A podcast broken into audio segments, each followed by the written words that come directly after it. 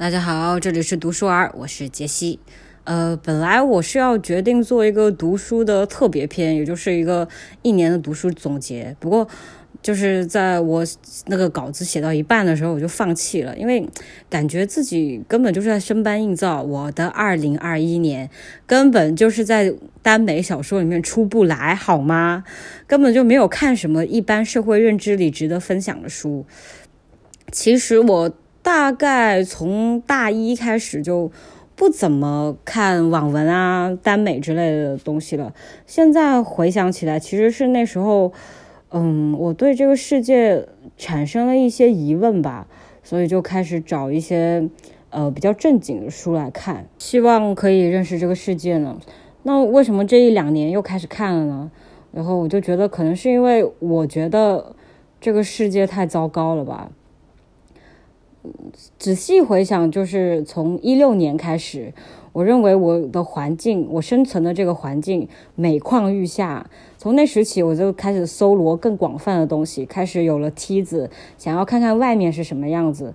现在回想起来还挺好笑的，就是明明高中的时候用过一段时间 ins，然后好像有一段时间维基百科还是可以打开的，对不对？不过我现在也不太记得清楚了。然后接着就是一九年，一九年真的是在我的认知里，这个世界开始变得好糟糕，好糟糕哦。也是从那个时候，我才真正的开始对这个世界，就是物理上不地理上的这个世界开始产生兴趣。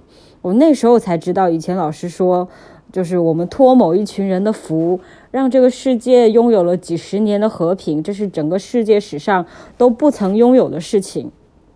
真的去了解了以后，事情根本就不是这样的。什么战争啊、苦难啊、抗争啊，从来都没有消失过。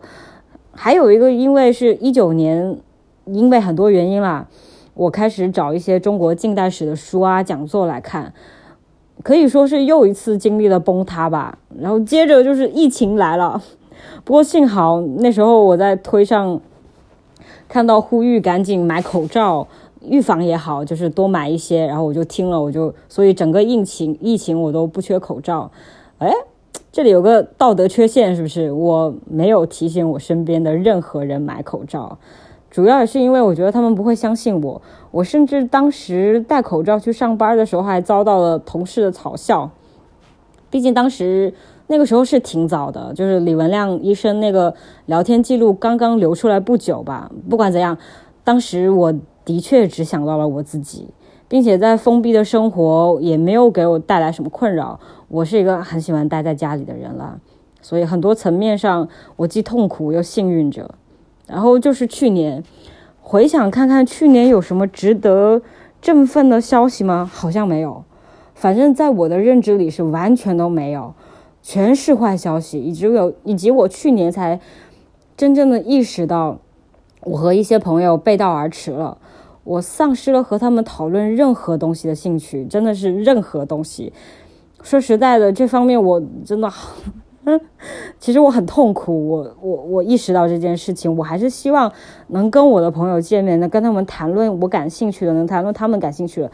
但是，只要跟他们谈论，我就会感觉到痛苦，不管是意识呃，不管它相不相关到意识形态。所以去年我失去了好几个朋友。你说在这种情况下，怎么可能不躲到一个非常舒适的地方去呢？你们知道读网文的快感在哪里吗？就是不用思考，就是就像睡在棉花糖里一样那种快感。你只要张开嘴，你就能收获甜蜜的那种快感。你只要接收就好了，接收到了你就爽了。好了，冗长的前奏结束，我要开始推荐了。嗯，我导就是促促使我一定要把这个写出来的是因为我。这几天沉迷一位叫卡比丘的耽美作者的所有作品，我一直在刷他的作品，我真的觉得看的太快乐了。他的他的文就是能给我刚才说的那样棉花糖一样的快感，所有的故事都是轻轻柔柔的、顺顺利利的，同时文笔也不差，推荐大家去看啊，就是休闲时间放松放松嘛。还有一个就是，我不是说原来我的稿件写了一半嘛。嗯，比较比较正经的那个稿件，比较正经的年度总结。然后那上面我要推荐的书是上野千鹤子在国内出版的三本书，就是《厌女》。父权制与资本主义，还有从零开始的女性主义。我推荐顺，如果你没有读过的话，我推荐的顺序是按出版的顺序反着读，也就是从零开始的女性主义，然后到父权制到资本主义，然后到厌女，就是一个由浅入深的概念吧。然后就是有所不为的反派者，呃，夜晚的潜水艇，以及去年豆瓣铺天盖地的。托斯托耶夫斯基，好难念的名字。两百年诞辰的时候，我凑个热闹看了个白痴。嗯，我觉得真的很好看。我没想到那么好看，因为一般来说不都说俄国文学非常的艰深难艰涩难读吗？也没有，是挺好读的。就是怎么说，很刺激的一本小说。这么形容对吗？等我不需要再靠耽美续命的时候，我应该会再去找一本托耶的小说来看。不过现在还不行，如果现在不像嗑药一样去看耽美，我是真的会抑郁的，我会受不了的。要知道，咱们还得精神抖擞的每天去当社畜啊。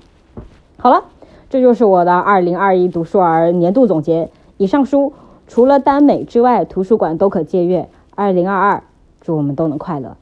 哦，对了，那个卡比丘的文常配文学网友，好，我刚才去看了，好像不要钱，啊，不对，是大部分都不用钱，记得去支持哦，嘿嘿。